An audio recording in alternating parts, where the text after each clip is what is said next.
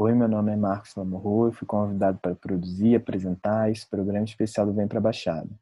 Nele eu entrevisto Atila Bi sobre cultura, Rodney Albuquerque sobre educação e, na terceira e última parte, Juliana Gonçalves e Rose Cipriano sobre racismo.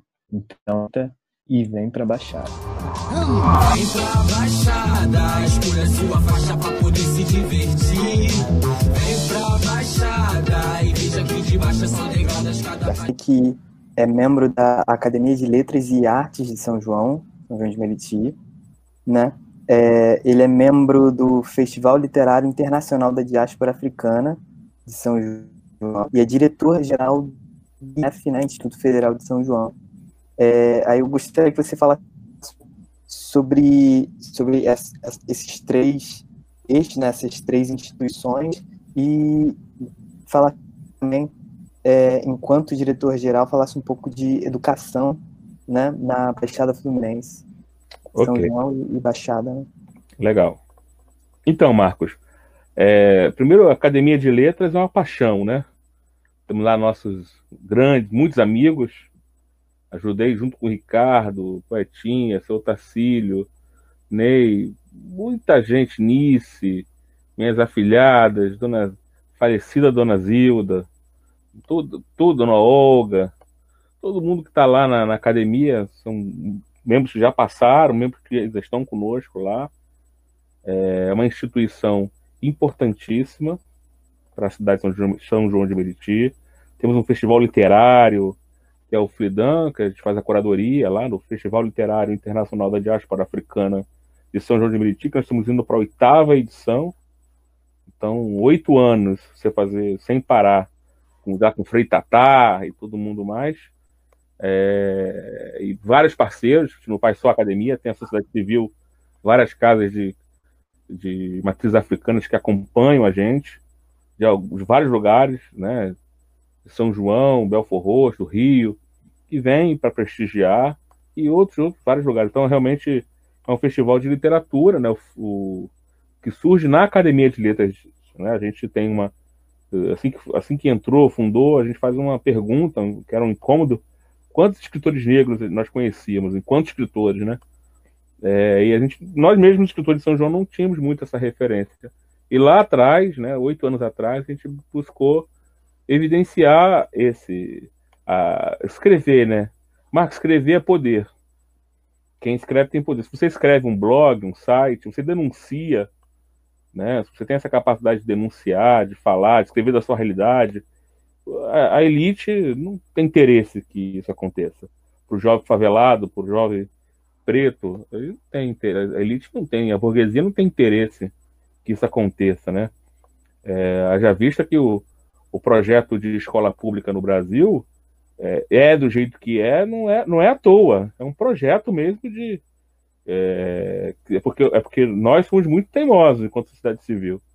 Porque se deixar, na, cochilou o pessoal, tira recurso. Olha, olha o, o, o, Brasil, né, que, o Rio de Janeiro, que tanto deu para a República, falando já um pouquinho da educação também. Olha, claro que o CIEP é um projeto maravilhoso, muitos educadores da, do Estado são verdadeiros guerreiros e guerreiras, mas olha o que aconteceu no governo logo após o, a fundação, né, aqui no Estado do Rio de Janeiro. O projeto é, foi sucateado, foi destruído, né? Então, porque aquela escola com piscina, tempo integral, aquela escola, a elite não, não, não suportava ter aquilo disponível para toda a população fluminense, de norte a sul do nosso maravilhoso estado do Rio de Janeiro. Então, aquilo foi destruído intencionalmente. Você, você mata por inanição. Essa é a regra. Então, é, e, mas, mas houve um levante, tem, tem melhorias, mas precisamos avançar na educação municipal, na educação estadual e na educação pública federal, porque ela realmente são, eu vejo jovens que chegam no Instituto Federal, é, é realmente é, é, muito importante ter educação pública gratuita, laica e de qualidade, realmente é, socialmente referenciada. Isso são princípios que a gente precisa estar sempre atentos quando se fala de educação pública. É, já, então a academia, voltando para a gente concluir essa etapa da academia, foi um momento importante na minha, no meu engajamento enquanto sociedade civil na cidade de São João de Meriti. Lá eu pude, tenho colegas, né? É, tenho colegas que estão lá até hoje com a gente, pessoas que são maravilhosas. Sandra, que é a curadora, né? Que foi, fez curadoria no passado, mas é a produtora do festival. Não é simples trazer. Nós temos para cá figuras incríveis. É, é, internacional, todo ano tem gente de alguns países que vêm, né? Da, da América do Norte, da América Central, né, da, aqui da América, das Américas, é, sobretudo. Então a gente tenta manter essa discussão e esse contato, né? Tem uma história que eu sempre gosto de contar. Você sabe qual é o nome do, do ateliê do Spike Lee, lá no Brooklyn? Eu tive no Brooklyn, passei é... Você lembra? Acho que é 40 acres e uma mula, é isso? 40 acres e uma mula, exatamente. E esse e o, o, o 40 acres e uma mula fica no Brooklyn ali, é... E, e é uma. Você sabe da onde vem a história do Crentax uma mula, não? Você sabe dessa história, não? Eu não tenho certeza. Eu acho que era o que a galera recebia, né? Ou deveria ter para ser considerado uma pessoa, né? Um, um, um não, então, deixar verdade... a condição de escravidão e, e ser considerado um sujeito de direito. Eu não lembro direito. É quando houve a guerra da secessão dos Estados Unidos, a guerra civil estadunidense, é, foi um, uma das promessas né, que se surgiu lá na época era que cada escravo, ao liber, os escravos ao serem libertos, teriam 40, 40 terras de acre e uma mula, que seria hoje a tecnologia para arar o, o, solo, né?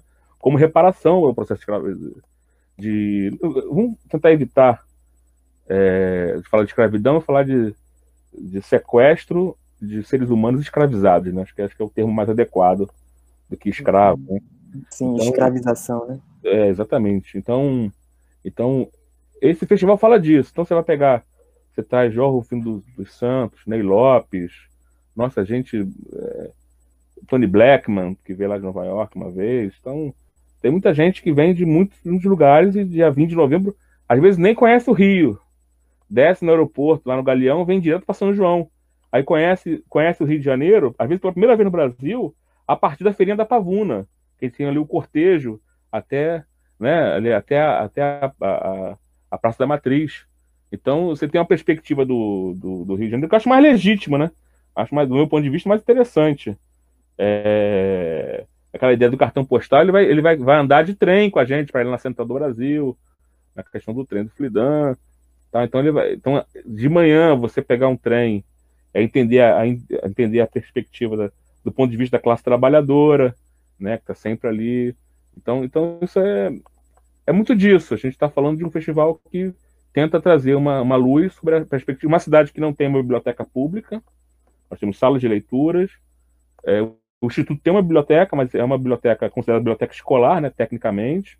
As escolas têm salas de leitura, não, não são bibliotecas com bibliotecas, são bibliotecas com bibliotecários, né, com acervo é, tudo isso é necessário para o jovem pobre, favelado, poder ter acesso à educação, livros, né? não apenas livros didáticos, mas livros de literatura. Então a leitura é importante para ele entender, para ele ter uma, uma, um senso de cidadania, né? E ter acesso à leitura. É, já e a biblioteca do SESC, né? Mas o SESC não é um órgão público, ele é uma, uma entidade incrível, não há dúvida, tem uma biblioteca incrível, mas a biblioteca, o SESC não, não é órgão público, né? recebe recursos públicos, inclusive, mas sobretudo dos colaboradores da classe trabalhadora do comércio, mas não é uma biblioteca pública, mas gratuita, né? Então a gente não tem uma biblioteca pública em São João de Meriti, mesmo, com B maiúsculo, né? Então tudo isso a gente é, traz, né? Você tem biblioteca comunitária lá no Tomazinho, nossa casa. Então são todos projetos de pessoas abnegadas que tentam que entendem a importância da leitura da literatura. Então, o Flidan é um pouco disso. Está posicionado para Conceição Evaristo, esteve lá duas vezes. Ah, muita gente, muita gente. Então, então a gente traz isso para São João e reafirma que, porque espaço literário não é apenas na, nas, nas áreas litorâneas é, do, do Rio de Janeiro, né? Não é só Paraty, não é só Ipanema, Barra da Tijuca, que tem que ter aspecto, acesso à literatura. A gente aqui também tem que fazer E como ninguém faz gente, a gente nós fazemos por nós mesmos, é mais ou menos isso.